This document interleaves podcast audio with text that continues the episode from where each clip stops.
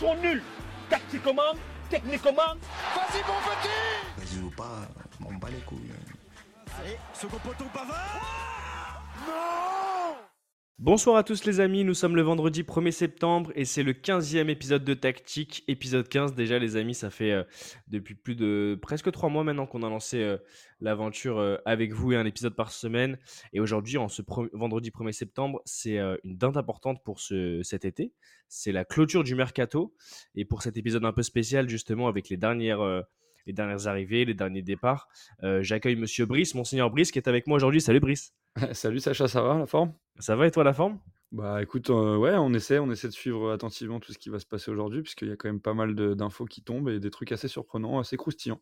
assez croustillant, mais euh, je pense quand même qu'on est un tout petit peu plus détendu que les directeurs sportifs euh, euh, des, des- des clubs français qui sont euh, peut-être chemise ouverte euh, déjà euh, à 18h20 à l'heure où on enregistre euh, ce podcast. On rappelle que le, le mercato se clôture à 23h en France, Euh, peut-être un peu plus tard pour, euh, pour l'Angleterre, mais euh, je ne veux pas dire de bêtises, mais en tout cas 23h pour nous. Donc euh, ça nous laisse l'occasion de d'avoir les tout dans les transferts. Vous savez comment ça se passe, euh, chers auditeurs, à chaque, euh, à chaque mercato, les, transferts de dernière minute, euh, une heure avant, une demi-heure avant, une officialisation, un community manager qui publie une photo sur un compte Twitter et, euh, c'est parti pour une nouvelle aventure pour euh, tel ou tel joueur. On va pas perdre plus de temps que ça. On est deux ce soir, euh, petit, petite équipe, mais, mais grosse envie, grosse ambition pour cette clôture du, du mercato d'été. Tactique épisode 15, c'est parti. Alors Brice, tu disais que tu étais en forme. Je suis très en forme aussi. Et c'est bien parce qu'on a énormément de, sujets à, évoquer. Alors, euh, ce qu'on va faire, c'est de faire déjà un premier bilan, même si euh, c'est pas encore euh, fini le, mercato d'été, euh, de ce que nos clubs français ont réussi à faire sur ce marché des transferts, justement, Brice. Euh, notamment Marseille qui a beaucoup recruté, le PSG. On va parler de l'AS Monaco et de quasiment toutes les autres équipes aussi. On va parler de l'OGC Nice, on va parler de Lens, peut-être même de Lorient aussi, qui a enregistré du coup hier l'arrivée de, de Timoué Bakayoko, qui était passé par l'AS Monaco notamment et, et l'AC Milan. Enfin, on va faire euh, vraiment un, tour d'horizon. On va parler aussi de cette quatrième journée de Ligue 1 euh, qui débute ce soir à 21h euh, avec la réception de, de l'OM du côté de Nantes.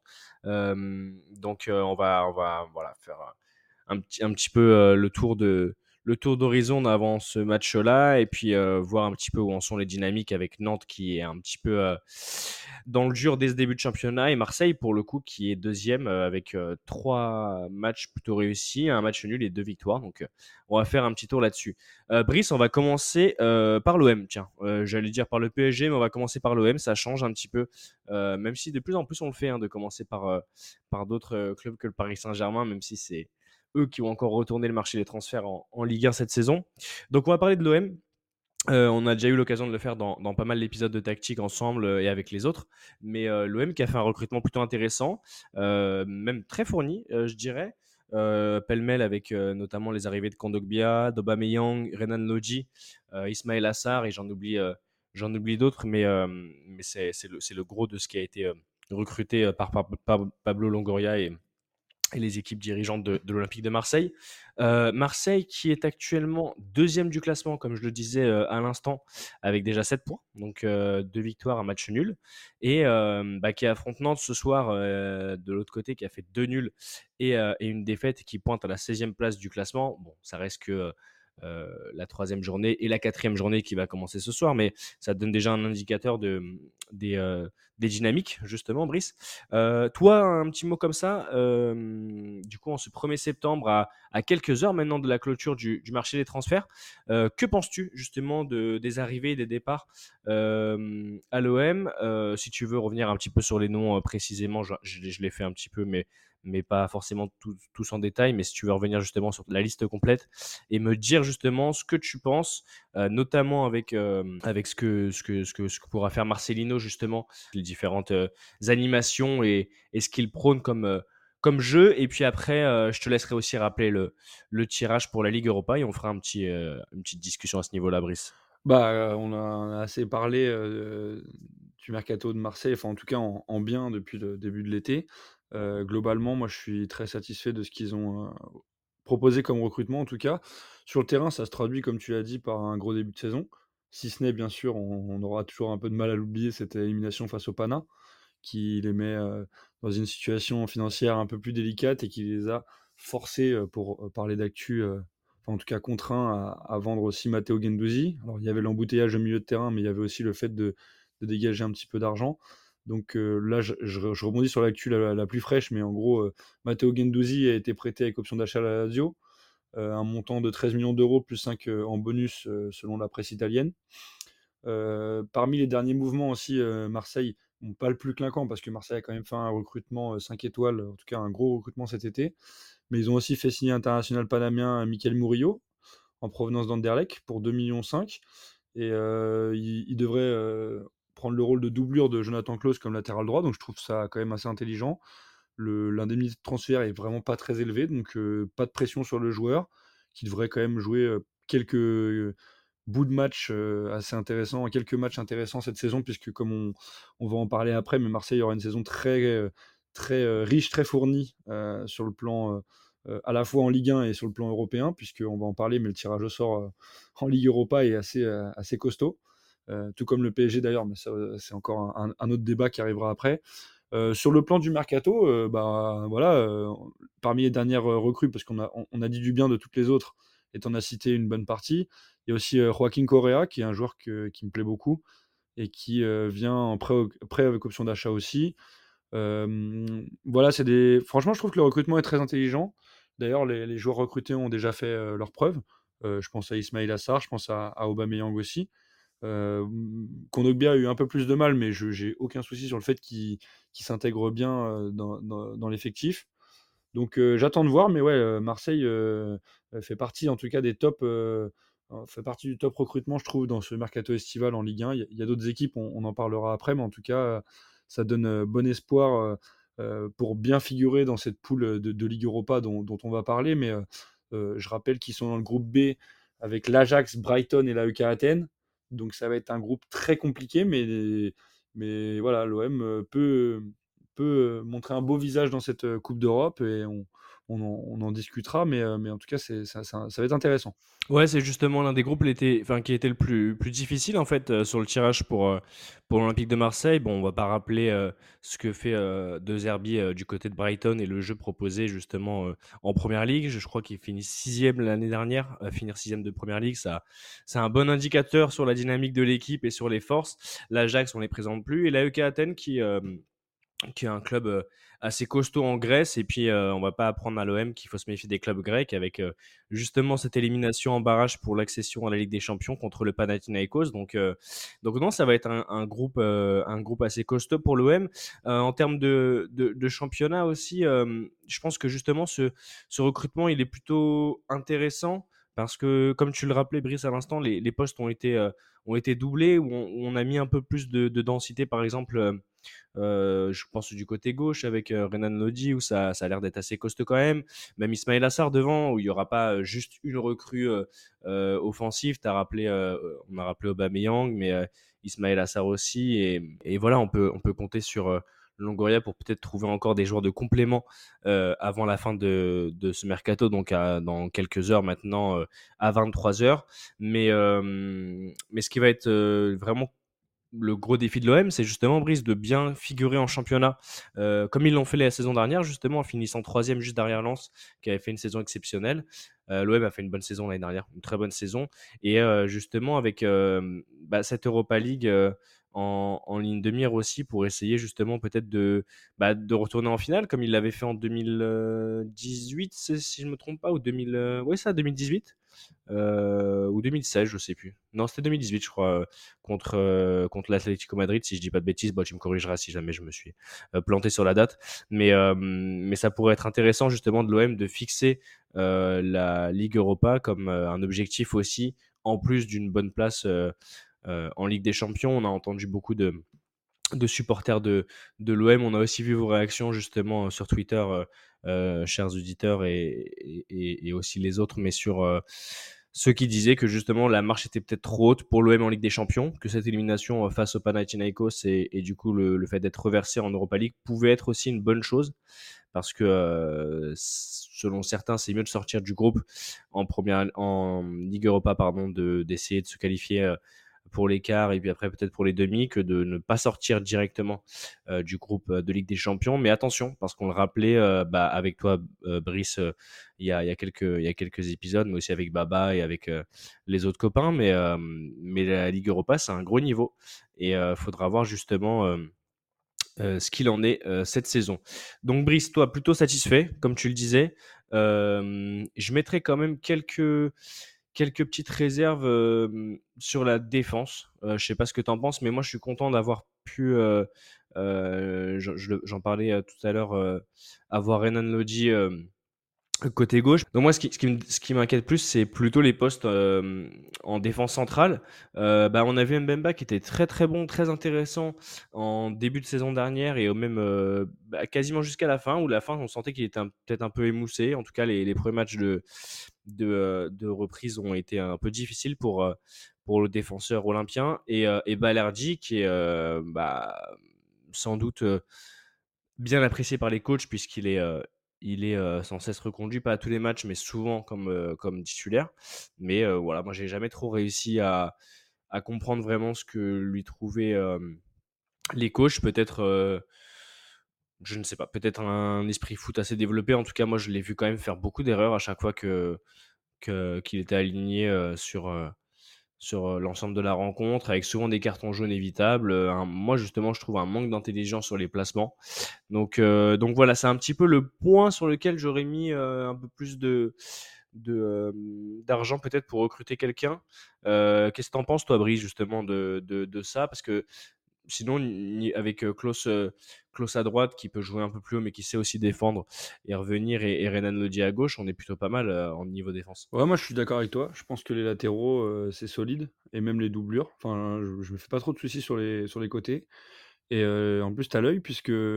Bah, en tout cas, la dernière rumeur mercato, en tout cas, le dernier joueur ciblé par l'OM, c'est un défenseur central.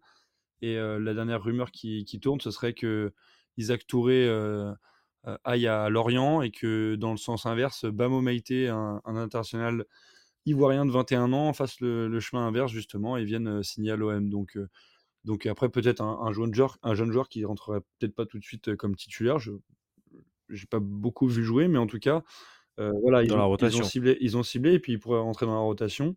Et comme tu l'as dit, je pense que c'est un petit peu le, le, point faible en tout cas de cet OM New Look euh, qui a quand même qui s'est quand même grandement renforcé euh, au milieu de terrain et devant. Donc euh, ouais ouais, je suis d'accord avec toi. Moi, pour moi, c'est un défenseur central et en tout cas, c'est ça a l'air d'être parti pour ça. Je rajoute rien à voir là avec le, mercato et le défenseur central, mais que comme tu l'as dit, la poule de l'OM en Ligue Europa est assez compliquée, notamment avec Brighton qui vient de signer, enfin qui vient de faire venir Ansu Fati en prêt notamment et qui a fait une grosse saison l'année dernière, un club très vertueux. L'Ajax dont on bon, qu'on présente plus, hein, parce que c'est un jeu très flamboyant. Euh, de toute façon, tout ce qui est personnellement, j'adore le championnat des Pays-Bas. Petite dédicace à Baba, qui est aussi un grand fanatique euh, de ce championnat. Et, euh, les rédivisés. Ouais, exactement. Et il euh, faudra rappeler aussi que la poule sera compliquée, mais que si l'OM termine troisième, ils seront reversés encore une fois, une fois de plus, entre guillemets, en, en Ligue Europa Conférence. Et c'est une coupe qu'il ne faudra pas négliger et qu'ils ont les capacités de, où ils ont les capacités de très bien figurer et pourquoi pas l'emporter. Donc la saison va être longue en tout cas en, Coupe d'Europe pour l'OM, je, pense. même, même en cas de, troisième place dans cette Ligue Europa, ils peuvent encore être reversés, avoir quelques autres matchs à jouer en fin de saison. Donc là, c'est un petit rebond pour parler de, ce vendredi soir, le, déplacement à Nantes. Mais, mmh. ce serait une bonne idée d'aller gagner face à des Nantais en difficulté qui ont pris seulement un point en trois matchs dont tu as un 3 partout assez surprenant contre Monaco où ils menaient 3-1. Mais, mais, Marseille est en, est en, pleine bourre et je pense que c'est le moment de, de, faire le plein en, ce début de saison avant que bah, il y ait beaucoup mmh. d'échéances et deux matchs par semaine dans les, dans les, bah, très rapidement dans les prochaines semaines ça va, ça va leur tomber dessus donc ce serait bien de faire le plein tout de suite quoi. Ouais, c'est vrai que ce 3 partout, il était un peu sorti de nulle part parce que mais de toute façon, il y a beaucoup de résultats de, de la troisième euh, journée de Ligue 1 qui ont été, euh, qui ont été assez spéciaux. Je sais que j'ai pas mis beaucoup de points justement sur notre appli euh, MPP pour, pour parier entre collègues là, sur les résultats. J'ai, vite quitté le podium. Mais, mais ouais, non, ce 3 partout qui était, qui était complètement fou. justement, on va parler un, petit peu de ce soir. et je reviens sur ce que tu disais tout à l'heure par rapport à à qui a pour moi une belle carrière derrière lui, même s'il est encore, il est pas, il est encore tout vieux, hein, il a la trentaine. Kondogbia, je pense qu'il peut faire du bien, mais on le disait il y a un épisode ou deux, notamment avec Samy, justement, qu'il était peut-être un peu hors de forme, qu'il n'était pas encore pleinement à 100% au niveau de ses, ses capacités physiques. on, sait aussi que Marcelino aime jouer en 4-4-2 et que pour l'instant, le 4-3-3, bah, c'est pas vraiment ce qu'il essaye le plus. En tout cas, on, a quand même l'impression que qu'il va essayer de tout faire pour créer une animation qui peut être bien d'ailleurs avec le 4-4-2. Enfin, moi j'ai joué souvent en 4-4-2. Maintenant, c'est vrai que le 4-3-3 ou le, le 3 ouais 3-4-3 est, peut-être un peu plus peut-être un peu plus privilégié pour justement créer du déséquilibre sur des, des équipes un peu plus en appui en, défense. Mais, mais moi, justement, je voulais parler du milieu, Brice. Je voulais parler du milieu parce que bah, tu as parlé du départ de, de Gendouzi, qui n'était plus forcément dans les plans, et on avait plutôt un milieu avec justement la paire Verretou et Rongier.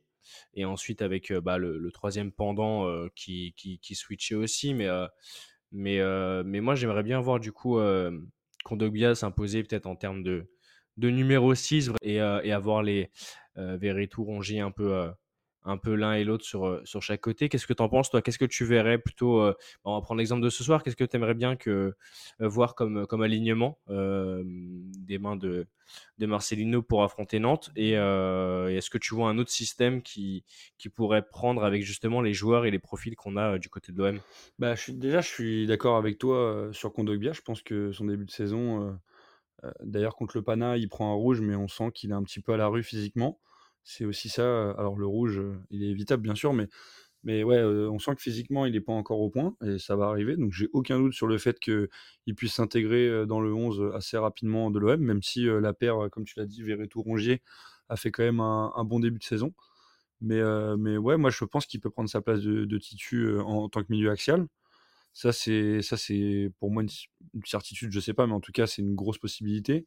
Après, euh, comme on l'a dit, la saison est longue et euh, Verretou Rongier, euh, ils vont jouer aussi pas mal de matchs. Et puis, c'est, il va leur falloir, comme tu as dit, un 4-4-2, c'est très bien. ils peuvent... L'avantage de, de l'OM pour moi, c'est qu'ils ont une multitude de profils qui sont capables de s'adapter entre guillemets à plusieurs tactiques potentielles. Donc là, c'est un 4-3-3 qui plaît pas trop à Marcelino, comme tu l'as rappelé, mais en tout cas qui peut permettre de dépanner, notamment en début de saison et aussi contre des équipes euh, contre lesquelles cette ce style de jeu passera, bien. Euh, je pense que, comme tu l'as dit, il va plutôt essayer de jouer sur un 4-4-2. Euh, au niveau offensif, l'OM a largement les joueurs pour pouvoir faire une rotation, que ce soit championnat, Coupe, coupe d'Europe. Donc je ne suis pas trop inquiet. Là, on parle plutôt, toi, tu me parles plutôt du cœur du jeu, du milieu axial. Et à ce niveau-là, je pense que. alors, je ne sais pas s'il jouera avec deux milieux à plat ou s'il n'en prendra qu'un seul. En tout cas, avec deux milieux à plat, en, partant du principe que, que Kondogbia entre dans le, dans le 11, mmh. en tant que joueur, je pense, indéboulonnable, puisque bah, on, l'a souvent rappelé, mais il y a un gros passif entre Kondogbia et, et Marcelino. ils se sont côtoyés très longtemps, donc je pense qu'il le connaît très bien. Il sait comment faire passer ses idées il a confiance en lui et inversement. Donc je pense que ce sera un de ses hommes de base. Après, euh, voilà, Rongier, euh, Vertou, euh, gros début de saison des deux. Moi, je privilégierais peut-être Vertou. Après, j'aime bien le profil des deux joueurs en fait, donc je pense qu'ils seront en rotation tous les deux et qu'on verra un peu plus Kondogbia, en tout cas, démarrer certains matchs importants. Parce que vraiment du, du, 11 titu. Ouais, parce que c'est ma question aussi, elle était dans le sens où, en fait, en 4-3-3, ou, euh, ou en, ou en 3-4-3, euh, justement avec un, un, milieu justement à 3, avec euh, Kondogbia et, et, et, du coup Verretou Rongier, ou peut-être même un, un Unai qui pourrait prendre la place d'un Verretou, d'un Rongier pour apporter un peu ce côté plus offensif, plus, plus percutant, on va dire. Je pense que ça ferait une stabilité un peu plus intéressante que, que d'avoir justement de se priver de l'un des deux. Peut-être si on joue vraiment avec deux milieux de couloir, euh, euh, ce que ce ce qu'a fait Marseille euh, contre contre Brest, justement avec Harit qui, qui, était côté gauche et Sarr qui était plutôt côté droit. Avec Aubameyang et Ndiaye devant, mais mais c'est vrai que ça, ça, serait intéressant de voir s'il décide d'opter pour ce ce 4-3-3 Marcelino ou ce 3-4-3 pour voir un petit peu justement Après, ce qu'il est possible de faire au milieu. après, je te coupe un peu, mais c'est risqué de jouer avec ces trois milieux axiaux parce que c'est les vrais trois milieux axiaux de formation qu'il a et on va dire à un niveau, euh, en tout cas un niveau national voire international. Mhm. Euh, le- je pense qu'il choisira plutôt un 4-4-2 avec deux, deux milieux axiaux à plat et deux joueurs offensifs sur les côtés. Ouais, ce qu'il fait depuis le début de saison Ce qu'il fait depuis finalement. le début de euh, saison parce qu'en fait, Mm. euh, euh, il est fourni, mais pas tant que ça en tant que milieu axial. Pour moi, il est encore plus fourni sur les milieux offensifs. Donc on pense à. Unai, euh, euh, C'est vrai, plein, mais enfin, il y a plein des joueurs sur les côtés euh, Ouais. qui peuvent percuter. Ça, pour le coup, ils sont assez interchangeables et ils ont, ils ont une grosse profondeur de, de banc sur ces, sur ces joueurs milieu off ou milieu off excentrés. Mm. Et, et même en attaque, hein, puisque avec le recrutement d'Obama, euh, avec Vitinha qui fait un bon début de saison, Vitinha, Ndiaye aussi qui peut, qui qui fait peut avoir ce rôle euh, de, qui peut jouer devant, de, qui de jouer 9 sur et les demi, quoi, côtés. 10. Exactement. Je pense que c'est plutôt là où il a un petit peu des, soucis.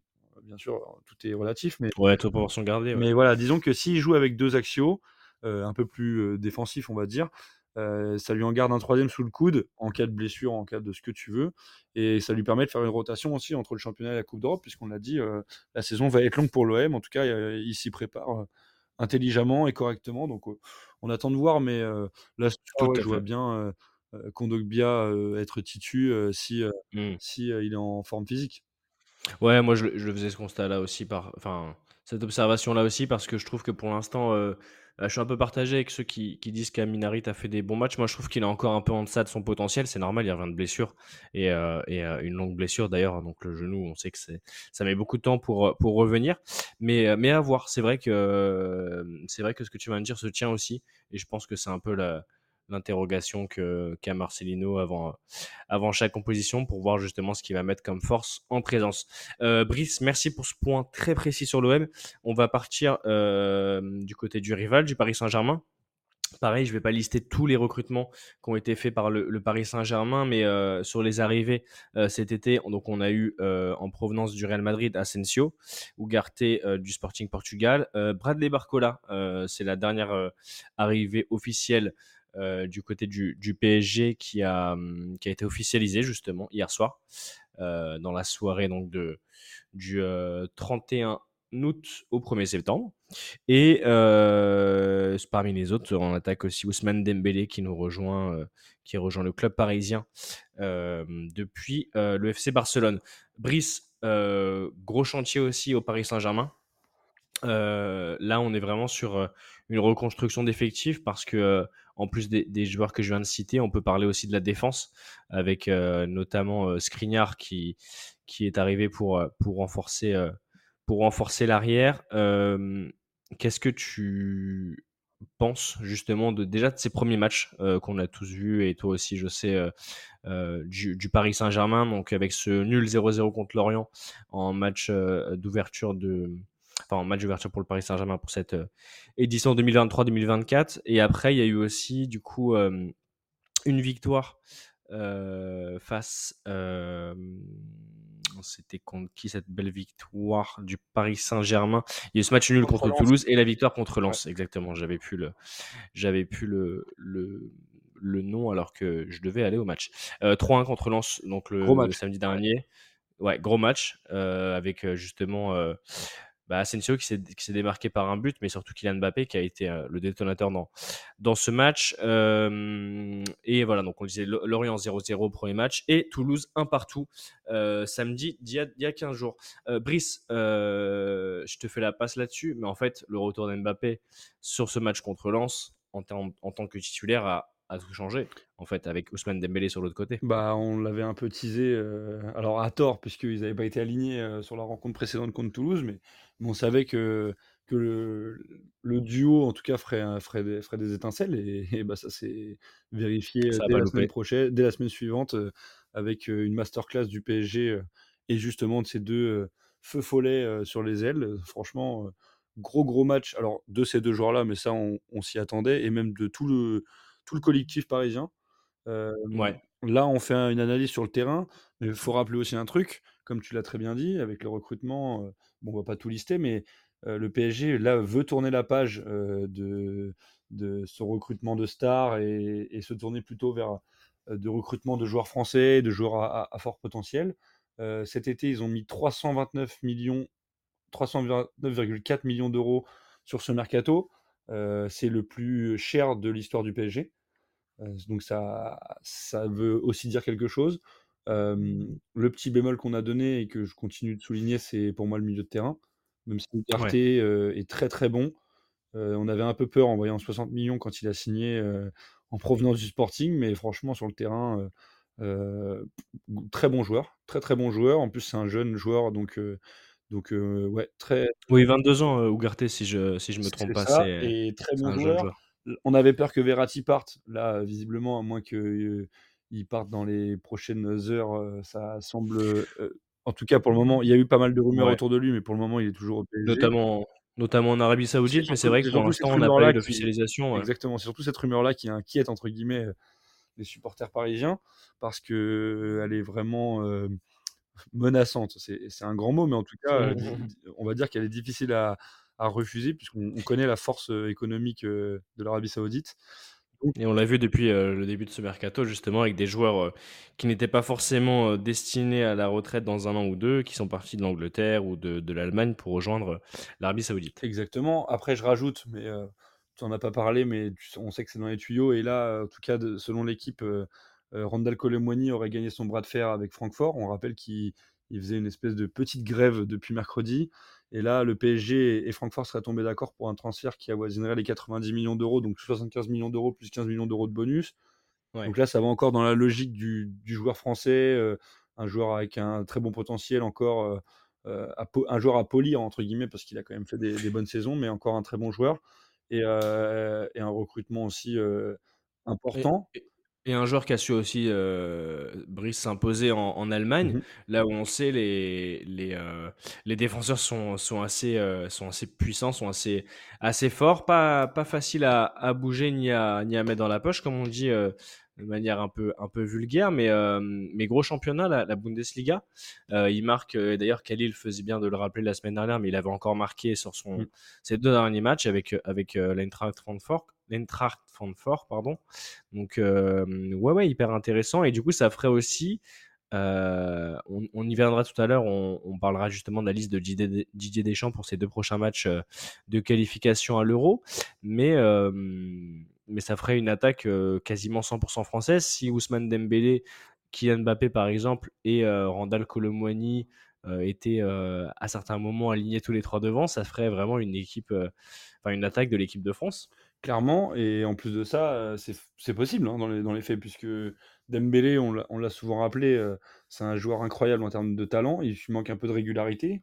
L'exposition qu'il va avoir au PSG et, le fait de jouer avec son grand pote Mbappé, plus Colomwani, à qui il s'entend très bien, je pense que le trio devant peut faire très mal cette saison.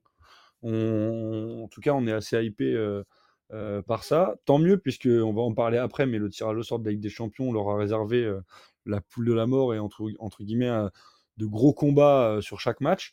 donc, bah, moi, en tant que supporter neutre, je serais très content de regarder cette poule de Ligue des Champions qui va être vraiment assez ouverte. Même si je pense que le PSG a les moyens de, se qualifier. Mais, voilà, en tout cas, sur le recrutement, pour en revenir au PSG, recrutement intelligent. je, ouais, je suis assez d'accord avec toi. Même Skriniar, je pense que c'est une très bonne recrue en défense centrale faut lui laisser un peu de temps parce qu'on a vu que c'était un petit peu compliqué quand il est arrivé, peut-être un peu à court de forme aussi. Mais, joueur très intelligent, avec beaucoup d'expérience. Franchement, comme le seul bémol que je disais, c'était un milieu axial. À voir, puisqu'après, comme on l'a dit, ça dépend de l'animation.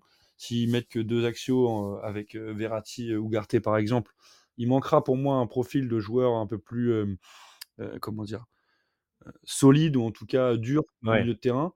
Mais ça pourrait justement être compliqué euh, à, deux avec euh, seulement Verratti justement pour ratisser, bah, notamment sur les théories aériens ou sur les trucs comme ça, c'est problème. Mais, euh, je pense à Kroos et, Modric. Alors bien sûr, je les, je les compare pas Ugarte et Verratti, mais, mais voilà, c'était pas des joueurs. Alors Kroos c'était un peu plus physique que, Modric quand même, mais c'est pas des joueurs qui allaient énormément dans le duel. Et pourtant, bah, le Real Madrid, et là ça fera plaisir à Khalil, a trusté les, Ligues des Champions ces dernières années. Donc je, trouve quand même que malgré, malgré ça, même si euh, ce n'est pas des joueurs qui allaient euh, foncièrement dans le duel, peut-être Kroos plus que Modric, mais je pense quand même que Modric allait plus au combat que, que Verratti, avait plus les capacités aussi pour mettre l'épaule. Et non, mais le truc, c'est que je pense que le, le problème, c'est qu'il aurait fallu refaire quelque chose qui pourrait s'approcher en termes euh, en termes d'ombre de ce qu'il y avait avec euh, Matuidi et Thiago Motta, à savoir un vrai milieu qui va courir, aller récupérer, agresser le porteur de balle, que ce soit sur la gauche, sur la droite, ou même euh, face aux,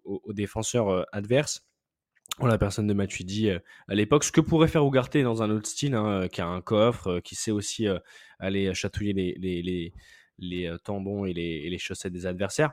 Mais euh, ce qui manque, c'est vraiment le métronome, le, le Busquets, le Thiago Motta, pour justement enlever toute cette partie euh, compliquée à Verratti et que Verratti puisse se concentrer uniquement sur les décalages qu'il sait bien faire ou alors la petite récupération et la relance entre les lignes euh, bah, qu'on pourra jamais lui enlever, même quand il aura 50 ans. Je pense qu'il pourra toujours la faire.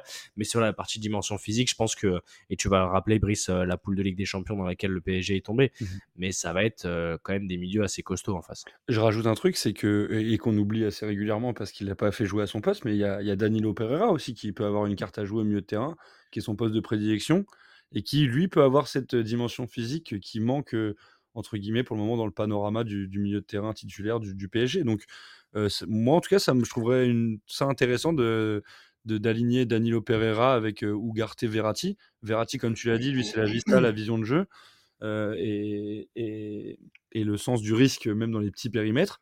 avec Ugarte, qui lui a un profil un petit peu hybride entre, entre les deux joueurs que j'ai cités avant. Moi, je trouve que ça pourrait très bien fonctionner le, trio. Après, euh, de toute façon, il n'y a que l'avenir qui nous le dira. Et puis, euh, Danilo Pereira, malheureusement, n'a pas été beaucoup utilisé à ce poste-là. Mais euh, la défense centrale, si elle tient le coup, Marquinhos, Skriniar, et qu'il n'y a pas besoin de faire redescendre Danilo Pereira ou de faire, le faire entrer dans cette rotation de défenseur central, pour moi, il peut avoir le profil et, combler un, éventuel recrutement qui pourrait être manquant à ce poste-là. Ouais, ouais, tout à fait. Et puis, et puis ça, ça, ça pourrait aussi Excuse-moi, Brice, j'ai déconnecté un instant. Rappelle-moi juste euh, la dernière phrase, je ferai une coupe ici, mais j'étais parti dans la lune. J'ai dit qu'en gros, euh, Danilo Pereira, il pourrait. Euh, ah oui, très bien. C'est bon, t'inquiète, je vais reprendre. Ouais, tout à fait. D'ailleurs, Danilo Pereira, il a, il a souvent été préféré à l'arrière. je crois que c'était. Non, peut-être pas sous Tourelle, mais plus sous Pochettino, où justement il avait, bah, il avait été privilégié en, défenseur central, alors que moi je pense que c'est quand même un, même s'il a des carences au niveau, au niveau de rapidité, de vitesse, peut-être d'exécution de mouvement, je trouve que c'est quand même un, défenseur, enfin un milieu, parce que moi je le considère comme un 6, sur lequel on peut compter, qui est très, très à l'aise techniquement. On le voit d'ailleurs avec le, le Portugal, et, et je pense que c'est l'une des plus belles recrues en tout cas sur les derniers mercato euh, que le PSG a pu faire, quelqu'un de loyal, quelqu'un de solide, et puis quelqu'un qui a du ballon aussi, parce que nous, on adore le ballon. Euh, donc Brice, on va hum, peut-être évoquer justement la Ligue des Champions maintenant.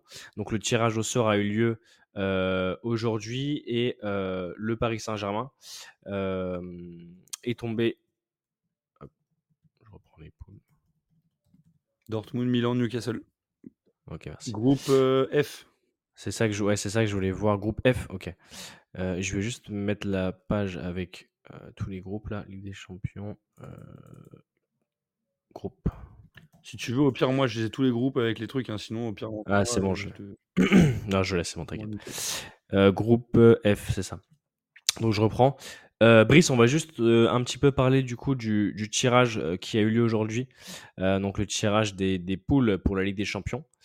Et euh, le Paris Saint-Germain figure dans le groupe F, donc avec le Borussia Dortmund, euh, l'AC Milan et Newcastle, qui euh, fait son retour en, en Ligue des Champions. Brice, déjà un petit mot sur ce tirage. par rapport aux autres groupes, on peut, dire que c'est un des groupes les plus relevés potentiellement. là, je fais un petit peu le tour d'horizon. C'est vrai qu'il y a le groupe C où il y a le Napoli, le Real Madrid, Braga et l'Union de Berlin. Braga qui est, une équipe assez costaud au Portugal. Du coup, ça ferait à peu près trois top clubs, on va dire, enfin trois top équipes, je, précise, avec donc le favori de la, compétition chaque année, en la personne du Real Madrid, le Napoli qui nous a fait des belles performances sur cette dernière saison, et Braga, sans enterrer l'Union de Berlin, qui est un club historique en Allemagne, très très grand club en Allemagne et surtout bah, qui s'est relancé depuis sa remontée en Bundes qui est, qui est assez intéressant. groupe de Manchester City, bah il y a Leipzig, les Young, Boys, les Young Boys de Berne, pardon. Et alors là, tu vas, tu vas peut-être m'aider sur la prononciation, mais le FC FK, pardon, Vrena Zveda, ça c'est compliqué à dire, les Serbes qui ont terminé, je crois, champion ou deuxième la saison dernière en, Serbie. Mais sinon, voilà, il n'y a pas vraiment de, groupe comme on avait l'habitude d'avoir, tu sais, Brice, avec le Real, le Bayern et, et, une troisième équipe, par exemple Arsenal. Donc là, c'est assez, assez homogène. mais le PSG, quand même, est tombé face à trois bonnes équipes. Donc l'AC Borussia Dortmund et Newcastle. bah déjà, qu'est-ce que tu en penses de ce tirage-là? Et, et est-ce que tu... Faut, faut jamais avancer trop rapidement dans le temps. La vérité du 1er septembre n'est pas celle de février ni de mars. mais voilà, par rapport au, au tirage factuellement, qu'est-ce, qu'est-ce qui t'en est ressorti quand tu as vu le, les boules tomber? Bah, franchement, pour moi, c'est le groupe de la mort, même si tu as rappelé celui du, du Real et de Naples, sans manquer de respect à Braga, qui est un club que j'aime beaucoup. c'est pas du niveau même de Newcastle, qui était dans la poule 4, enfin dans le chapeau 4, pardon, et qui était l'équipe à ne pas tirer, en tout cas l'équipe qui faisait peur dans ce chapeau 4. Et Newcastle pourrait inquiéter, alors le PSG, ça c'est clair, mais pourrait inquiéter les autres membres du groupe, c'est-à-dire Dortmund et Milan. Milan qui est quand même demi-finaliste de la Ligue des Champions l'année dernière. Dortmund qui est une équipe habituée à la Ligue des Champions, même si elle a un début de saison un peu plus poussif que d'habitude. moi, franchement, je vois le PSG se qualifier, mais ça va être compliqué.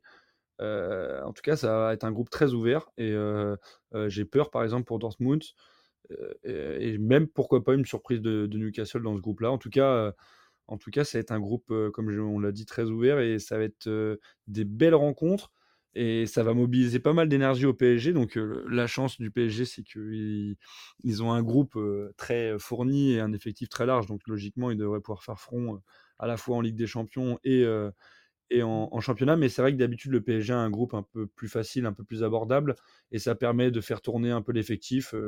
Euh, je pense à l'année dernière euh, contre le Maccabi Haïfa notamment, où, où il y a des joueurs qui peuvent, euh, qui peuvent tourner et ça permet de, faire souffler un peu. Alors là, l'effectif du PSG est plus fourni que l'année dernière et plus large. Et puis, mais, mais, en tout cas, ce sera, un, ce sera un groupe très intéressant à suivre. Il y en a d'autres, hein, tu t'en as cité quelques-uns. ça va être quelque chose de, de costaud. ouais. T'as pas cité aussi le RC Lens, mais le RC Ouais, je vais, je vais y arriver juste après le Paris Saint-Germain. Le RC Lens, c'est un groupe qui est très compliqué aussi selon moi, parce que j'ai très peur pour le RC Lens déjà parce que le début de saison est un peu délicat et en plus parce qu'on on va le dire, mais leur groupe avec Arsenal, Séville et le PSV Eindhoven, comment te dire que je le vois mal même à, accrocher une place en Ligue Europa, mais écoute, on va essayer d'être optimiste parce qu'Arsenal, bon, on rappelle vite fait que l'année dernière, ils ont été vice-champions d'Angleterre et très très proches de, gagner la Première Ligue, qui est le meilleur championnat du monde selon moi. Séville, bon, bah, on rappelle pas le, palmarès, mais en Ligue Europa, c'est un ogre. Et en Ligue des Champions, c'est une équipe qui est repue à cette compétition. Et le PSV Eindhoven, c'est pareil, historiquement, c'est une équipe qui est très souvent présente en Ligue des Champions et qui, a une, qui domine avec l'Ajax le, le, championnat des Pays-Bas. Donc Lens, ça va être très compliqué. Euh, en tout cas, ça va être euh, deux poules avec des gros matchs. On va, prendre plaisir à suivre nos, clubs français euh, cette saison parce qu'il n'y aura pas de match facile et il n'y aura que des grosses affiches. C'est ça, il n'y aura pas de match facile, que des grosses affiches. justement, on va embrayer sur Lens, mais juste avant, moi j'allais revenir euh, juste sur ce que tu venais de dire sur le, groupe du Paris Saint-Germain, donc le groupe F avec le Borussia Dortmund, l'AC Milan et, Newcastle. Newcastle qui a fait un beau recrutement encore euh, cette, ce mercato-là, qui a vraiment euh, bah, justement son, son, son ambition de, de, s'élever un peu plus encore en, Angleterre et sur la scène européenne. Mais je pense par exemple à bah, justement un ancien du Milan, Tonali, qui a rejoint l'effectif, un milieu que le PSG aurait pu et aurait dû, pour moi, je pense, euh, viser pendant ce mercato. Je l'avais déjà précisé sur l'épisode 13 euh, de, tactique.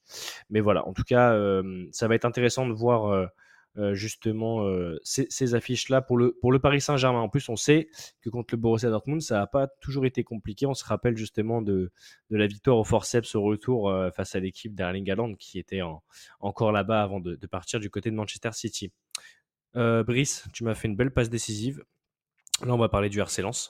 Euh, donc, on va faire un point euh, global sur le mercato, mais je reviens sur ce que tu viens de dire et rappeler justement ce groupe euh, B, donc pour les poules de la Ligue des Champions, avec Séville, Arsenal et le PSV Eindhoven.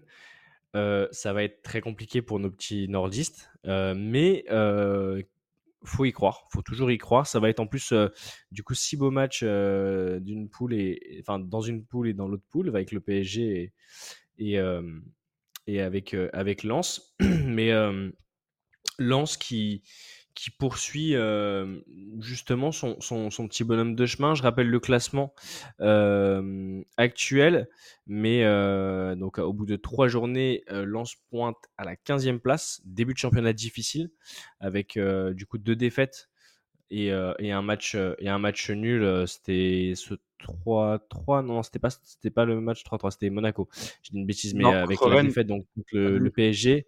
Mais voilà, avec le, ce match nul, ce match nul 1 contre Rennes et, et encore une autre défaite contre Brest, mais c'était le 3-2. C'est ça que j'avais en, en- en mémoire avec justement Lens qui de 0, gagnait, ouais. qui prend un carton rouge et euh, qui se fait, euh, qui se fait euh, revenir et, Brest met le troisième but en, fin de match. C'était un match un peu épique, c'est ça que j'avais en tête. Donc euh, ouais, euh, Brice, de toute façon, on avait un petit peu alerté là-dessus sur la perte d'ossature avec justement le départ du capitaine Seiko Fofana, euh, avec aussi Loïs Openda qui est parti du côté Leipzig, de Leipzig, pardon. Ça faisait quand même quelques départs, quelques départs importants. Je tire pas tout de suite la sonnette d'alarme. Je pense que voilà, c'est trois matchs. On, on sait que les les les euh, comment on dit Euh, le corps là, comment on dit les les Organisme. organismes. J'avais plus. Ouais. Merci. On sait que les organismes sont pas euh, tout à fait au point euh, fin août, début septembre pour le, la reprise du championnat, même si c'est pas forcément une excuse qu'on doit qu'on doit tenir du point de vue de du, point de vue de ces équipes-là. Mais, euh, mais voilà, euh, je rappelle que Lens a recruté euh, le jeune Eli Wahi euh, en provenance de Montpellier, le crack d'ailleurs qui était pressenti pour aller en Angleterre, Brice. Et là, c'était un gros coup de la part des, des, 100, des 100 et or pour, pour le faire venir. Justement, on l'avait pas vu venir ce truc-là, ce petit coup de, ce petit coup de chapeau. Mais super que Franck Hayes puisse, puisse pouvoir maintenant euh, bah, compter sur un, jeune aussi, euh, aussi déroutant. C'est le mot que tu utilises souvent pour parler de ces joueurs qui arrivent à te, faire des déplacements osseux. Mais, euh, voilà, super pour Lens et le, et le retour en, Ligue des Champions qui mérite parce qu'ils ont fait une très très grosse saison l'année dernière. Et voilà, je vais te laisser donner ton avis sur, sur à la fois euh, ce début de championnat en demi-teinte, dirons-nous, et, euh, et ces nouveaux challenges de la Ligue des Champions dans, dans quelques semaines, Brice. Bah, comme tu l'as dit, on l'avait évoqué, euh, le début de saison du, du RC Lens était très compliqué sur le papier, et ça s'est vérifié. Euh, bon, après, il y a des matchs compliqués contre des grosses cylindrées et des, des équipes qui ont, bien recruté cet été. Je pense à Rennes, je pense au PSG. Prochain match samedi à Monaco qui va pas non plus être chose facile. Mais euh, comme tu l'as bien rappelé, euh, le transfert d'Eli je pense que va, les aider beaucoup parce que c'est un joueur talentueux. Euh, Au-delà d'être déroutant, c'est- vrai qu'il a fait ses preuves en Ligue 1, il connaît bien le championnat. Donc je pense qu'il va les aider grandement pour remplacer Loïs Openda, qui était quand même l'auteur d'une énorme saison l'année dernière. Comme tu l'as dit, ils sont en Ligue des Champions, le groupe très compliqué, mais je suis très content pour les supporters lensois, qui est un des meilleurs publics de France, et qui va pouvoir faire de très belles fêtes à domicile avec les réceptions d'Arsenal, de, de Séville et du PSV. Donc ouais, je suis, je suis content. Peut-être que Lens se fera éliminer de ce, de ce, de ce groupe-là. En tout cas, ils sont loin d'être favoris, mais en tout cas, je sais que c'est un club qui, qui se battra jusqu'au bout et qui, va, qui rendra les armes sur le terrain, en tout cas, si c'est le cas. Et peut-être qu'une potentielle élimination pourrait leur servir parce que leur début de saison est assez euh, difficile et on ne sait pas encore comment ça tournera à Monaco, mais ça sera Mm. encore un déplacement qui sera pas facile à gérer. Mais, euh, mais ouais, je suis quand même content, moi, de. Euh, je pense que le tirage est, est très compliqué. De toute façon, la Ligue des Champions, en général, c'est des tirages quand même assez relevés. Là, c'est Ouais, le haut du panier. Ouais, c'est ça. Mais, euh, mais comme on l'a dit, le recrutement me paraissait un peu léger euh, avant la fin de mercato. Là, avec, avec Wai devant, en tout cas, ça permet de compenser le départ d'Openda. Au milieu de terrain, ils ont Diouf qui compense un petit peu le départ de Fofana.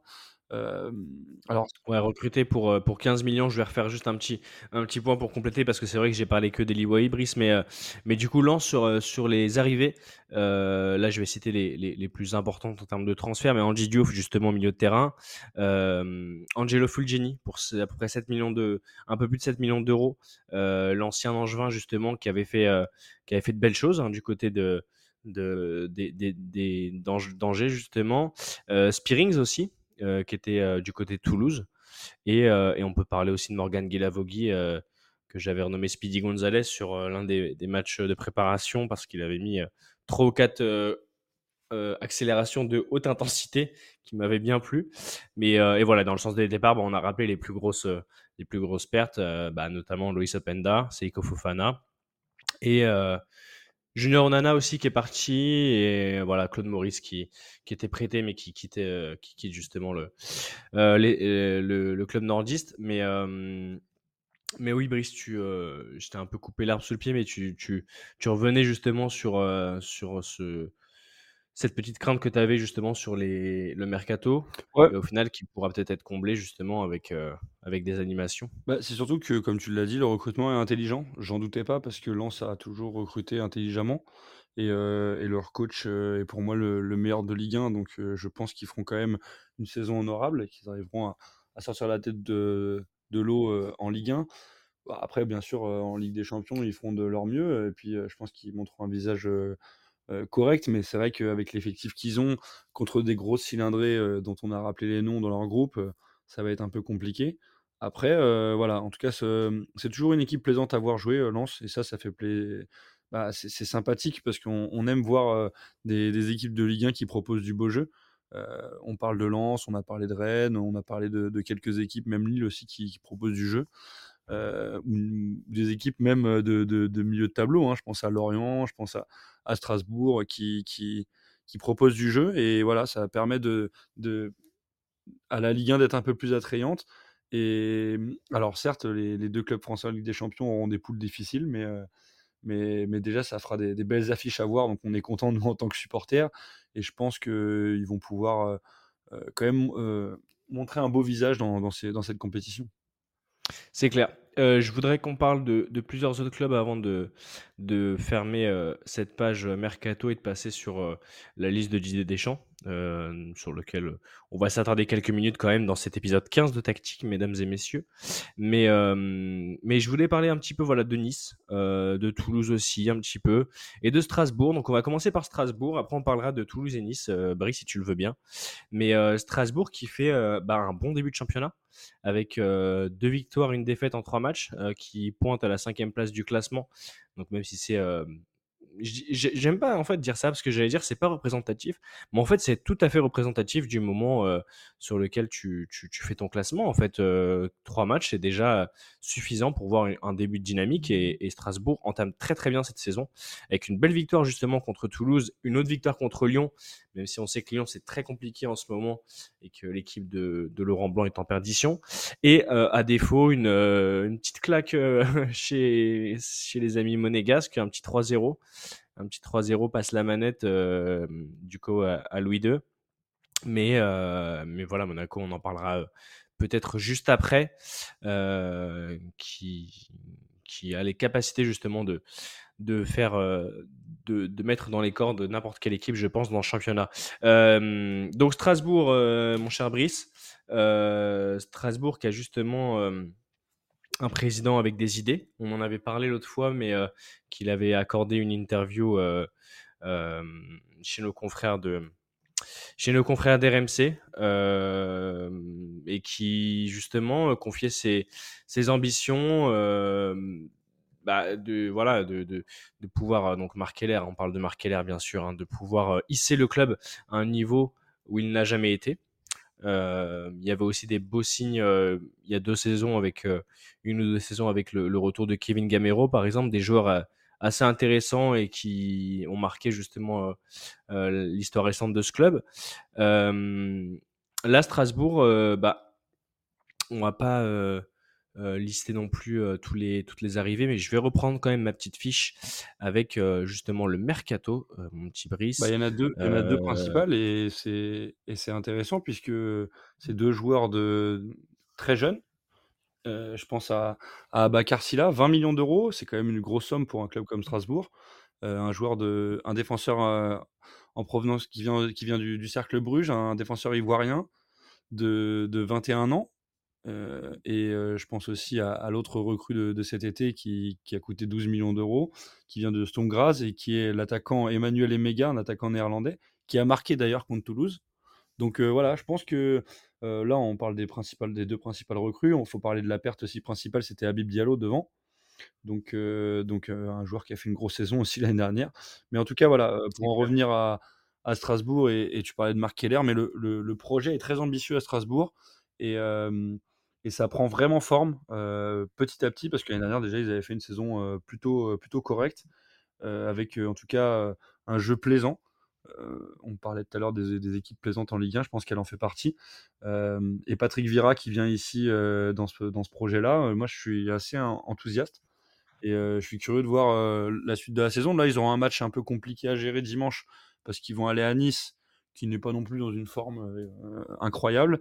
Donc, en tout cas, ça va, ça va donner place à un déplacement intéressant. Mais, mais ouais, Strasbourg, c'est une, une belle équipe. Moi, je, prends plaisir à les voir jouer en tout cas.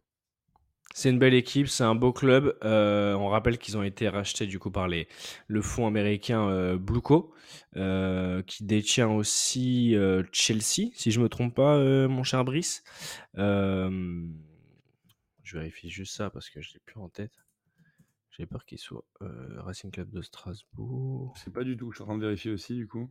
Euh, C'est Todd Boehly. Et Todd Boehly il détient quoi comme, euh, comme autre club? Chelsea, c'est ça? Nickel. Todd Boehly, Chelsea. Ouais, c'est bon. C'est ça. Je me suis pas trompé. Et c'est quoi? C'est Blueco, son truc?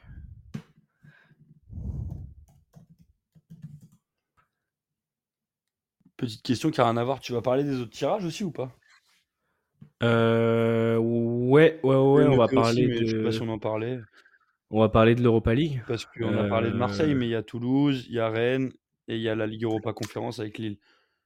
Et les Ligues Europa Conférence est tombé? Ouais, ouais, ouais. Lille, ils jouent groupe A, Slovan Bratislava, donc ils vont dans les capitales. Ils font capitale Slovaquie, capitale Slovénie et ils jouent le petit Ah classique. oui, j'ai vu ça. C'est le- la poule. euh, Ouais, ils ont une poule tranquille. Hein.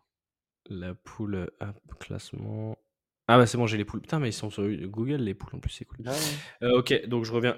euh, je reviens juste sur ma transition et après on parle Parce qu'après, tu voulais de. parler d'autres clubs de Ligue 1, donc on peut faire, hein, mais il faut qu'on. Bon, en vrai, de toute façon, ce qu'on va dire sur l'équipe de France, ça va être vite vu, mais. on parle vite fait de Monaco après. Ouais. Et, euh, et après de. Et c'est tout. Monaco après Nice. Non, Alex, je suis en train d'enregistrer. Monaco après Nice.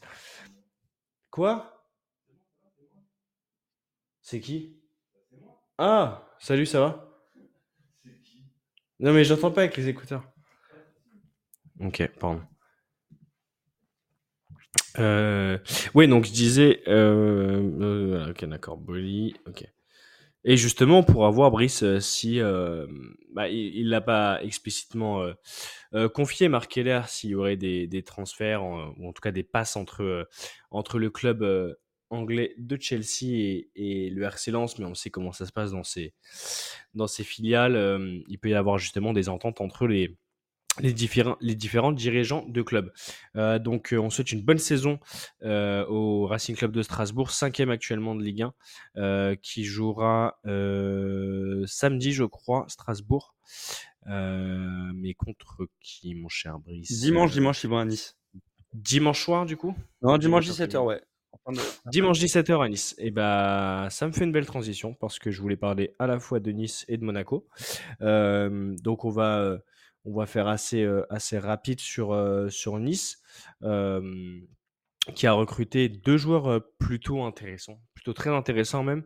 Euh, Terem Moffi, donc c'était au début de mercato, en provenance de Lorient, qui avait mis une petite vingtaine de buts faciles euh, la saison dernière avec, euh, avec, avec les Merlus. Et, et Jérémy Boga aussi, un joueur que tu suis, Brice. euh, justement, parle-moi un petit peu de, de ces arrivées-là et ce que tu vois sur euh, cette saison.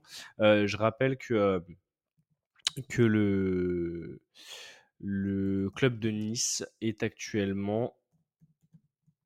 Putain, à chaque fois, je perds mes, je perds mes fenêtres. Donc, Ils sont je vais 13e. reprendre juste là dans la phrase. 3 Voilà. points, 3 matchs. Que des matchs nuls. Je rappelle que euh, et je rappelle Brice euh, justement que pour l'instant bah, c'est un peu ça pêche un petit peu devant mais trois matchs euh, pour le pour l'OGC Nice euh, trois matchs nuls euh, notamment deux un partout donc un contre Nice un contre Lorient et euh, Un contre Lille pardon, et un contre Lorient. un contre ouais un contre Lille un contre Lorient et un partout et 0-0 encore contre Lyon mais voilà donc Nice qui est qui est actuellement euh, 13e, euh, 13e de Ligue 1 et euh, qui démarre au petit trop sa saison. Ouais, mais comme tu l'as rappelé, ils ont eu des matchs euh, un petit peu délicats. Euh, déjà, recevoir Lille en, ouverture de la Ligue 1 en première journée, euh, un partout, on va dire à peu près, à peu près mérité. Euh, ils vont à Lorient, qui est une équipe qui joue très bien au ballon. Moi, j'aime beaucoup euh, ce que propose Régis Lebris. Et je dis pas ça parce que c'est un homonyme. Euh, et euh, le 0-0 contre Lyon, euh, qui est très mal en point, franchement, ce match-là, ils doivent le gagner euh, 100 fois. Après, bien sûr, c'est toujours facile à dire, et puis les occasions, il faut les mettre, mais globalement, ils ont largement dominé cette rencontre. Moi, je suis d'accord avec toi sur les arrivées. C'est deux joueurs que j'aime beaucoup. Jérémy Boga et Terem Moffi. Bon, Terem Moffi, on ne va pas vous le présenter, puisque je pense que vous le connaissez si vous suivez un peu la Ligue 1.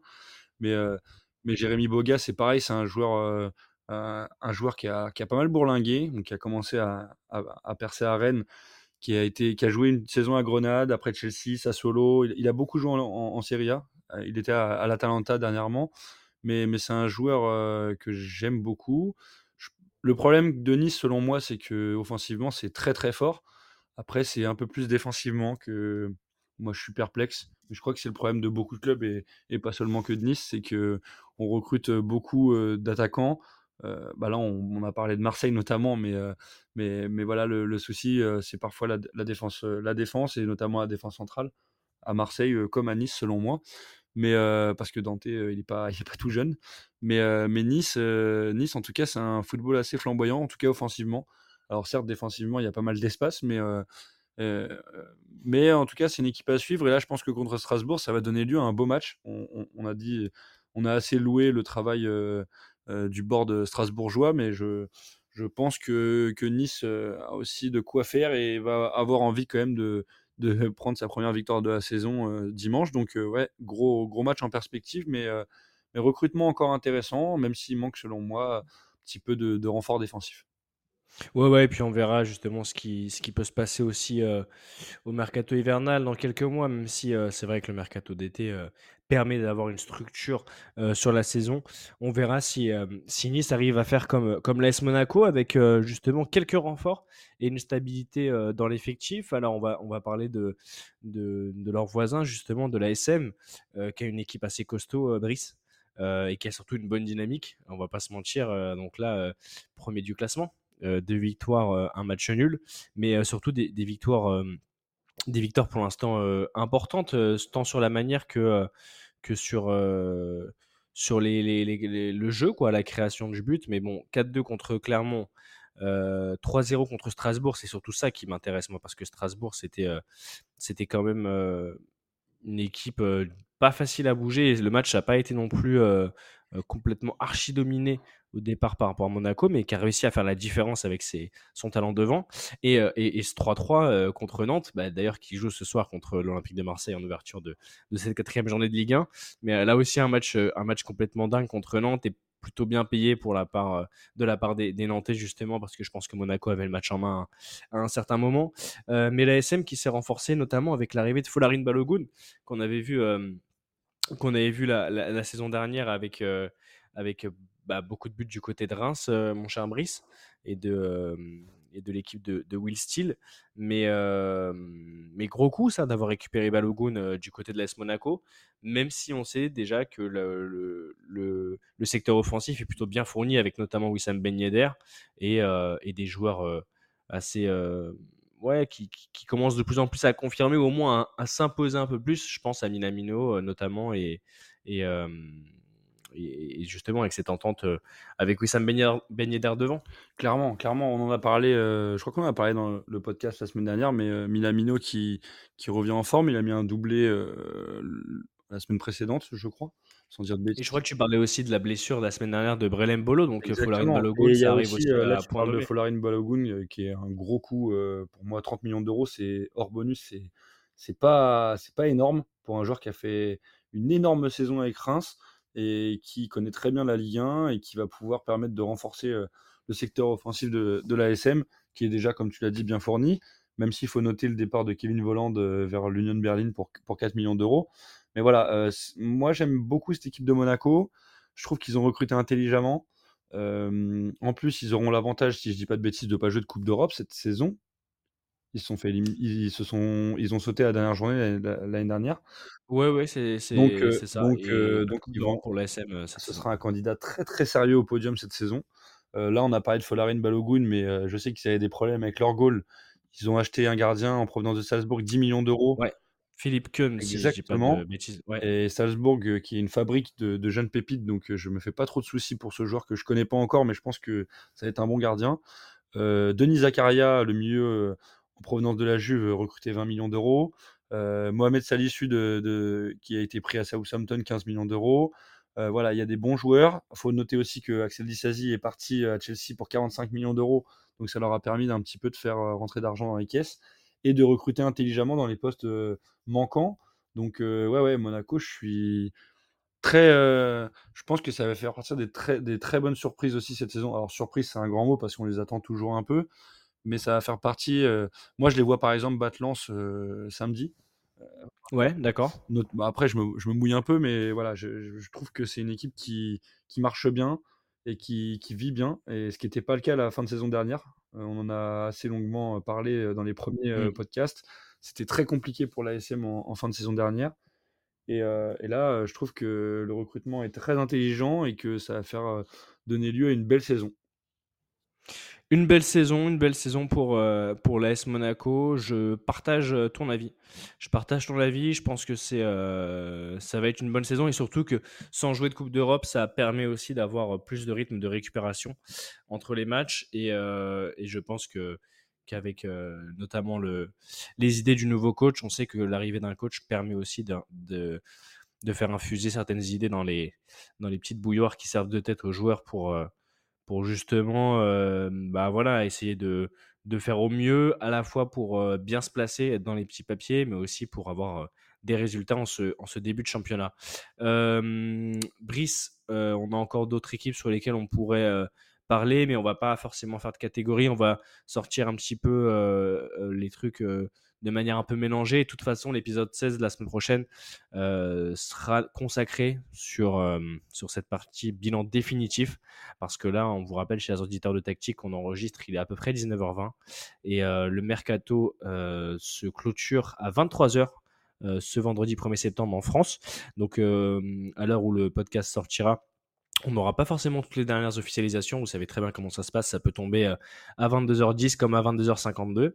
Euh, le, tout étant qu'on parle vraiment de, de tous les clubs et on a, je pense, listé à peu près les, les clubs où il y a eu le plus d'arrivées. Euh, petit point aussi sur le Havre, euh, Brice, où il y a eu pas mal de pas mal d'arrivées euh, grâce au bon travail notamment de Mathieu Bonnemer, un ancien, un ancien parisien et surtout l'homme fort du, du hack. Et Rennes, on a aussi parlé la semaine dernière justement des, dernières euh, arrivées. Brice, je te laisse la main si tu veux faire un petit point récap euh, de, ce qu'on s'est dit et si tu veux parler de ce qu'on n'a pas forcément listé pour l'instant sur d'autres clubs. Je sais que tu vas avoir des trucs à dire. Et après, on fera un petit point euh, sur la liste de Didier, Desch- de Didier Deschamps, Brice. Bah, je vais rebondir avec le club dont je fais la, la publicité entre guillemets depuis ce début de saison, c'est Rennes, qui a, qui a bouclé aussi le transfert d'un attaquant, Bertouk Yildirim, l'attaquant turc, 21 ans, 5, euh, qui vient en provenance d'Ataya Sport et qui signe pour 5 saisons, donc, euh, donc euh, pour 5 millions d'euros seulement d'après l'équipe, donc recrue intéressante, pas un- une grosse pression vu le, vu le montant du transfert, et aussi pour rester à Rennes, bah, confirmer le départ de Jérémy Doku, euh, parce qu'on n'a pas pu le faire la semaine dernière, mais c'était dans les, dans les rumeurs, et maintenant c'est officiel, il, il jouera euh, pour Manchester City cette saison euh, pour un chèque qui avoisine les 60 millions d'euros.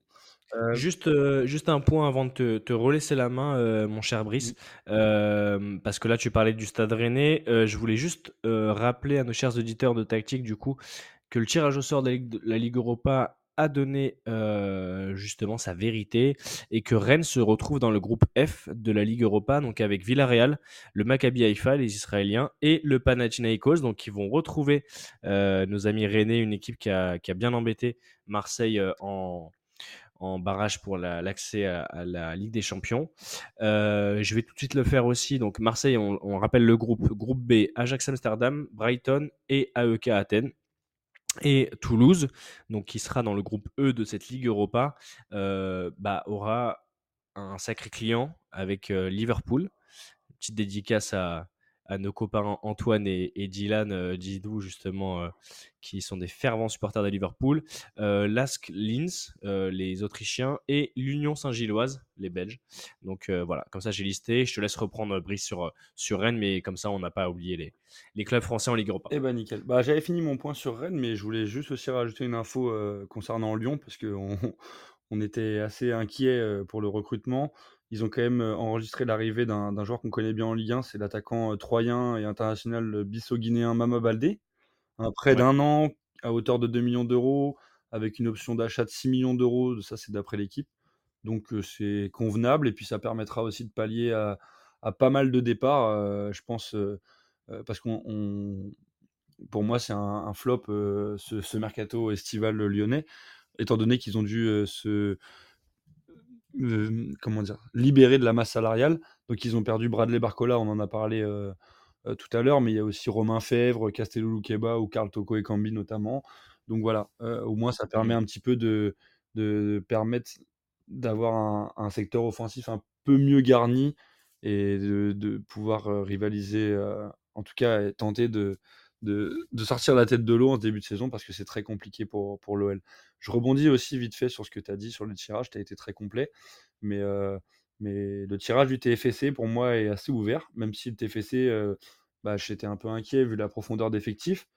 Alors certes contre Liverpool, à mon avis, ils n'ont aucune chance à l'aller comme au retour, mais en tout cas contre Linz ou l'Union Saint-Gilloise, c'est des, clubs de, leur niveau, donc c'est jouable. Et, pour Rennes, je pense qu'ils peuvent faire, je pense qu'ils peuvent venger l'OM notamment en, sortant le Panathinaikos et, euh, et- et- s'imposer contre le Maccabi Haïfa aussi sans, sans problème. Donc après Villarreal, euh, qui fonctionne plutôt pas mal en Ligue 1 en ce début de saison euh, et qui est un club toujours euh, pareil très habitué à la Ligue Europa. Je pense que les deux équipes Rennes et Villarreal vont se qualifier. Et, euh, Mm. et- et je termine rapidement mon point parce que tu as fait le listing des tirages, mais il y a aussi le tirage de, de Lille qui est tombé avec la. Ligue Europa Conférence et ils sont dans le groupe A avec le Slovan Bratislava, l'Olympia Ljubljana et euh, le petit poussé euh, Klaksvik de, Ouais, des îles Féroé. Donc je pense que les un, un petit groupe, euh, en tout cas euh, très très abordable pour euh, Lille qui a eu euh, pas mal de peine pour euh, se qualifier contre Rijeka en barrage.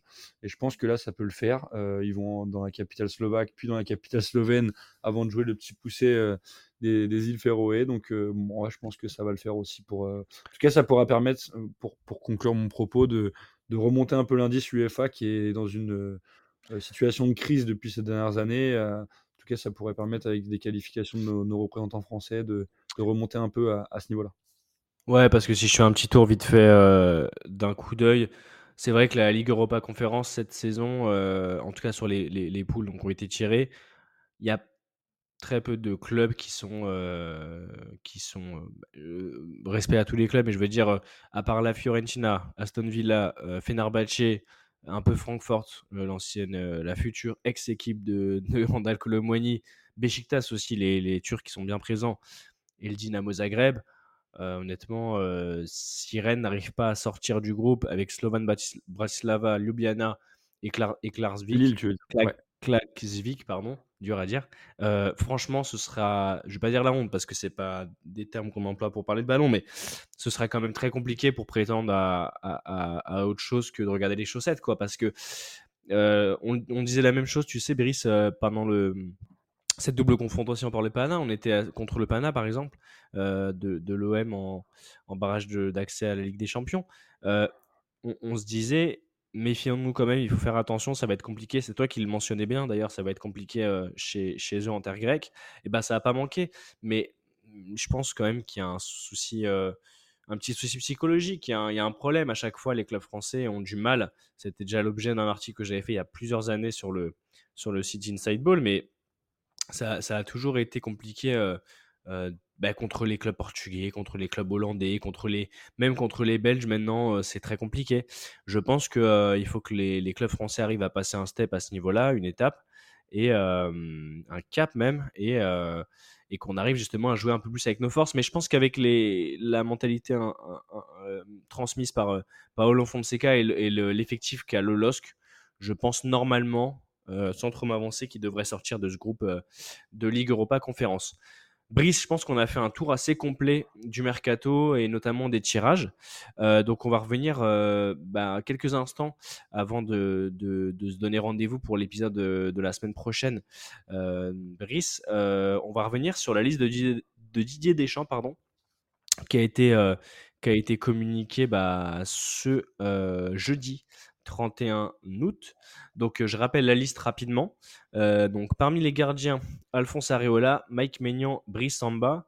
Les défenseurs, Axel Dizazi, euh, Lucas et Théo Hernandez, Ibrahima Konaté, Jules Koundé, Benjamin Pavard, William Saliba et Dayo Upamecano. Au milieu de terrain, Eduardo Camavinga, Youssef Fofana, Boubacar Kamara, Adrien Rabiot et Aurélien Chouameni. Et en attaque, on parle de Kingsley Coman, Ousmane Dembélé, Olivier Giroud, Antoine Griezmann, Randall Colomwani, Kylian Mbappé et Marcus Thuram pour la liste complète.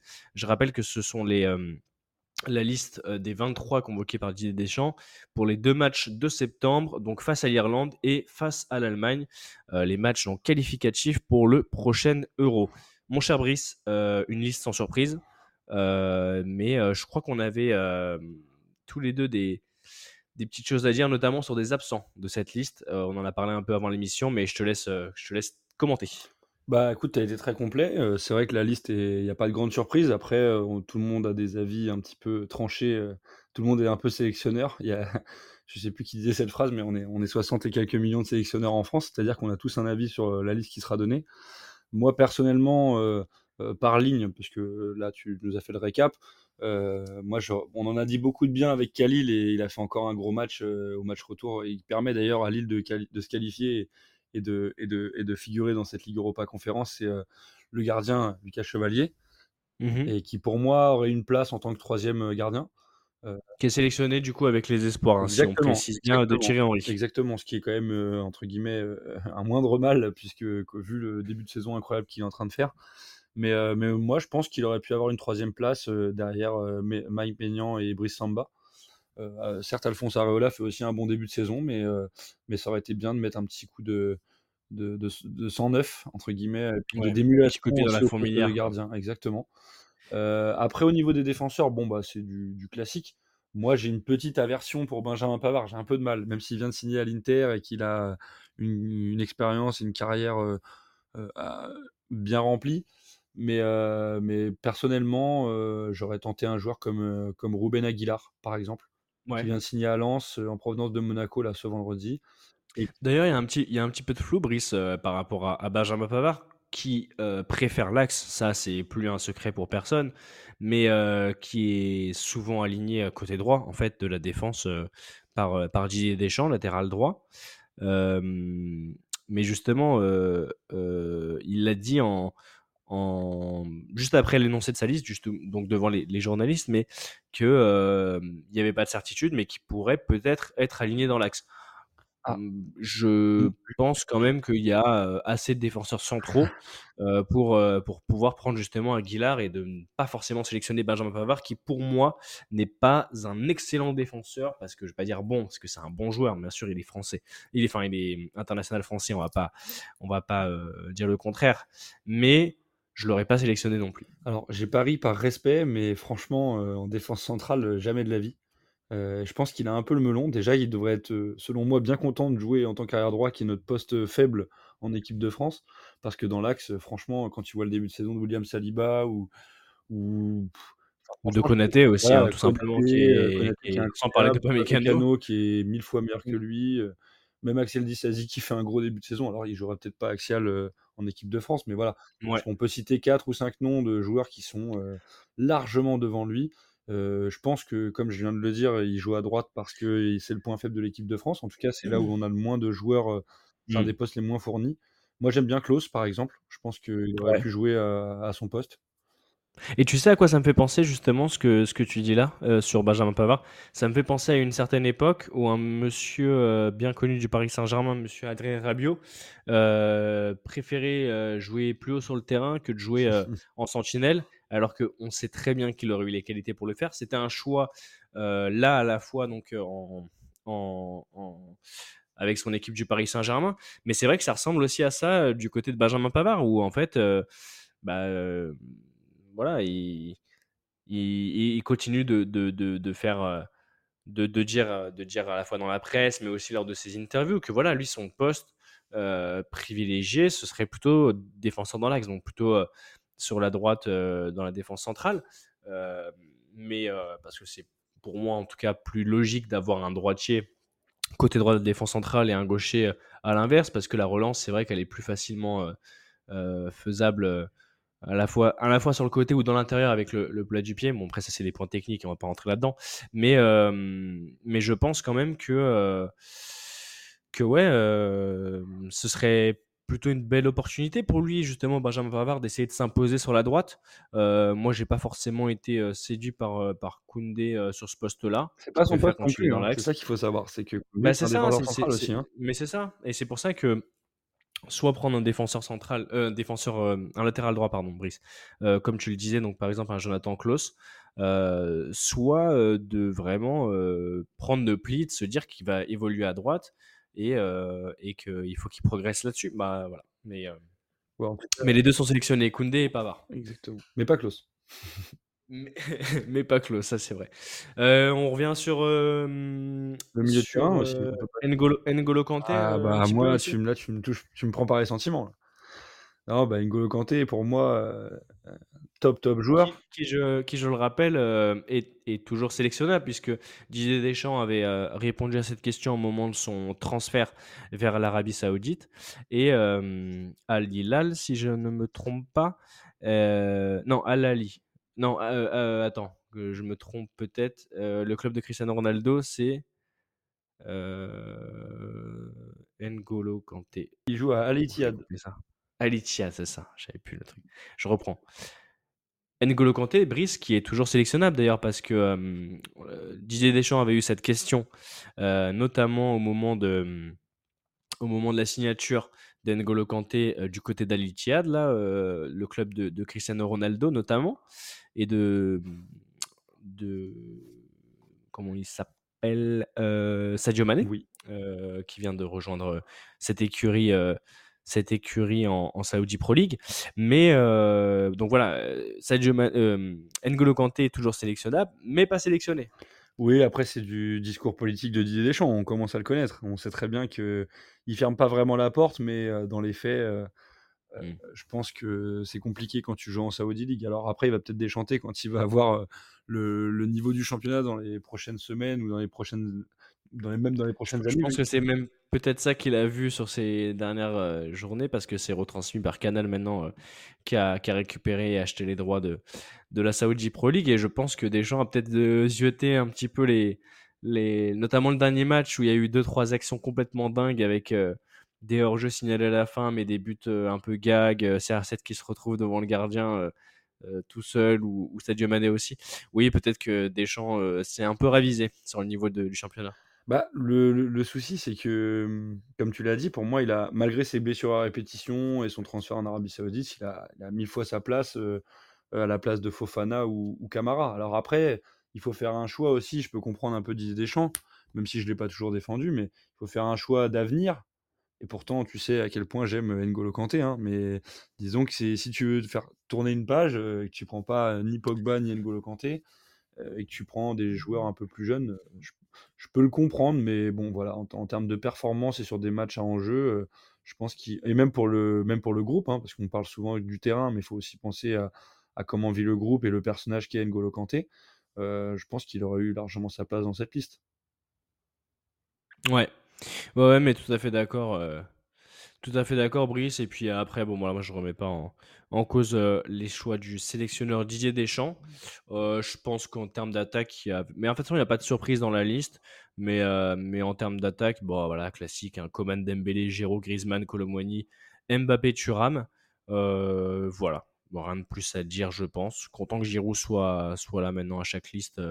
je, vais, je vais regarder si, si l'attaquant milanais qui continue de marquer encore deux buts. Euh, tu, tu dis? Je te confirme, il est bien là. Et puis, euh, même Il est bien là, toujours là. beaucoup, euh, enfin, critiqué, non, critiqué, c'est un grand mot, mais j'étais pas le plus grand pas fervent. Voilà, j'étais pas le plus grand fervent, en tout cas, euh, euh, admirateur du, du joueur, mais je, je respecte beaucoup euh, à la fois sa carrière et ce qu'il a pu faire.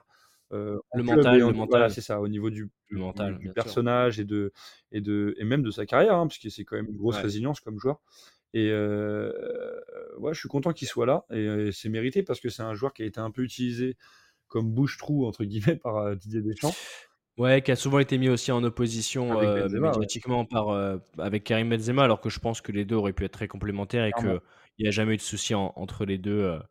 et, mais non, mais en tout cas, je fais un petit clin d'œil à mon père qui, euh, qui me dit à chaque match Tiens, but de Giroud. Et c'est vrai que bah, Giroud, il plante. hein, donc, Ah, il est- lui, il me dit, il me dit à chaque fois, parce que lui, lui a, on va pas rentrer dans les détails, mais mon père a été, a été coach et, et a dû faire des équipes pendant des années tous les week-ends. Et, euh, et c'est souvent sa phrase de dire Moi, Giroud, c'est le premier nom qui serait coché euh, si j'étais à la place de Didier, Deschamps dans ma liste. Donc bon, il doit être À mon avis, son premier nom, de- et on le connaît, euh, c'est pas Olivier Giroud. hein. c'est pas, C'est c'est plutôt pas un qui forcément. euh, commence par Kylian et qui finit par Mbappé. Mais, évidemment. mais, à, euh, noter, à noter un petit point, euh, je, le- je le soumets même si euh, je suis pas. Mais il y a aussi l'absence de Ben Yedder, alors euh, qui est qui peut se justifier, hein, même s'il a fait un gros début de saison avec Monaco. Euh, il y Ouais, a les affaires extrasportives et puis il y a le fait aussi que, comme euh, on en a parlé en off, euh, Sacha, qui n'est jamais vraiment prouvé en équipe de France. Ouais, ça c'est c'est l'avis que, que je partage. Euh, Je pense qu'il a eu des fenêtres, il n'a pas non plus été. Mais il y, a- il y a beaucoup de joueurs comme ça hein, qui, euh, qui sont des très très bons joueurs euh, et qui, euh, et qui n'ont jamais vraiment trop su tirer leur épingle du jeu. Euh, bon là, j'ai pas vraiment. Si, on peut dans un autre style, mais euh, en termes d'attaque, il y avait aussi euh, André-Pierre Gignac qui à un moment était assez assez costaud hein, du côté de l'Olympique de Marseille. Il y, a, il y a aussi cette action où il rentre et, il y a le tir sur le, final ouais. Mais, euh, mais c'est dommage parce qu'au final, on sait. bon, moi, je suis pas. Vous savez pour quel, pour quel club je suis, mais j'ai toujours respecté et, et trouvé beau ce que faisait euh, André-Pierre Gignac euh, à la fois du côté de Marseille, puis après en, au Mexique. Et, et voilà, c'est les genres de joueurs qui auraient peut-être pu avoir euh, une marche, euh, une, une, une, ouais, une manche à jouer justement avec cette équipe de France et qui n'auront jamais vraiment trop. euh, performé à, à ce niveau-là.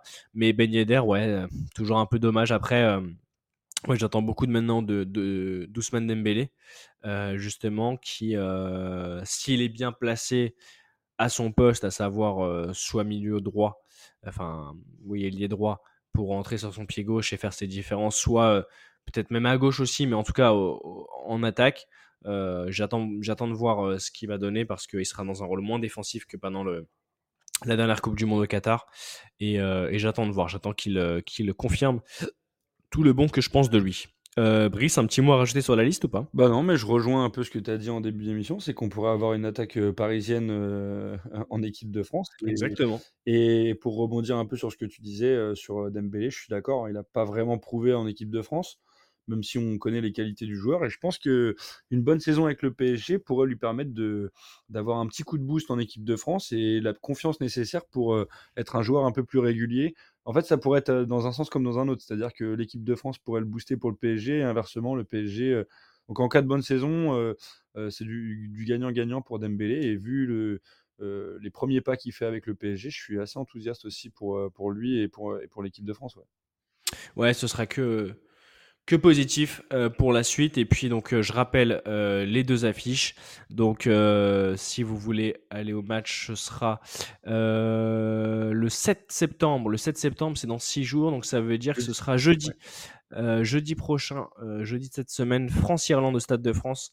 Et le 12, donc, le mardi prochain, euh, France, Allemagne-France, du coup plutôt, euh, plutôt en Allemagne, le petit déplacement euh, chez, nos, chez nos compatriotes allemands. Brice, on a fait, une, je pense, le tour. On a fait une très très belle émission. J'espère que nos chers auditeurs de tactique apprécieront le, le sens du détail qu'on a mis ce soir. On a essayé de donner toutes les informations les plus, les plus claires. Je rappelle juste que là, le gros dossier en Ligue 1, ça concerne le Paris Saint-Germain et ce serait la potentielle arrivée, euh, voire la, très probable arrivée de M. Randall Colomoigny euh, de Francfort à, au Paris Saint-Germain avant 23h. Donc là, il est quasiment 20h. Euh, donc il reste à peu près 3h15 euh, de, mercato euh, en France. De toute façon, la semaine prochaine, on fera l'épisode 16 qui nous permettra de faire un point définitif sur, sur justement ce marché des transferts. revenir s'il y a eu des petites surprises avant la fin. Et, et voilà, on pourra vraiment pleinement se lancer dans, dans la saison à venir donc voilà, ce sera. Euh, bah, cet épisode 15, c'est le dernier épisode de la saison 1 à partir de la semaine prochaine. Donc l'épisode 16, ce sera le premier épisode de la saison 2, donc épisode 16. Voilà, euh, continuez à nous envoyer des petits messages, ça nous fait plaisir, à nous suivre sur, euh, Twitter, donc Tactique officiel, Tactique, Tactique Podcast officiel. et voilà, on vous remercie euh, de, télécharger, d'écouter de plus en plus, donc sur toutes les applications de toutes les plateformes de téléchargement et d'écoute. Je rappelle euh, Deezer, Apple, Apple Podcast, Spotify aussi. Et, euh, et voilà, on embrasse tous les copains. Je te remercie Brice pour cet épisode. Bah écoute, c'est un plaisir et merci à toi. Très très bon épisode, merci beaucoup Brice. Et puis on se donne rendez-vous la semaine prochaine mon cher Brice. Et, euh, et d'ici là, bah, continuez à kiffer le foot, à manger foot, à voir le foot. Regardez les tirages au sort, même si là ils sont tombés. Les prochains, euh, les prochains matchs euh, de Coupe d'Europe vont être super excitants pour nos clubs français. On a hâte de vous faire vivre ça toute la, toute la saison avec tous les membres de Tactique. et puis voilà, ciao ciao les gars.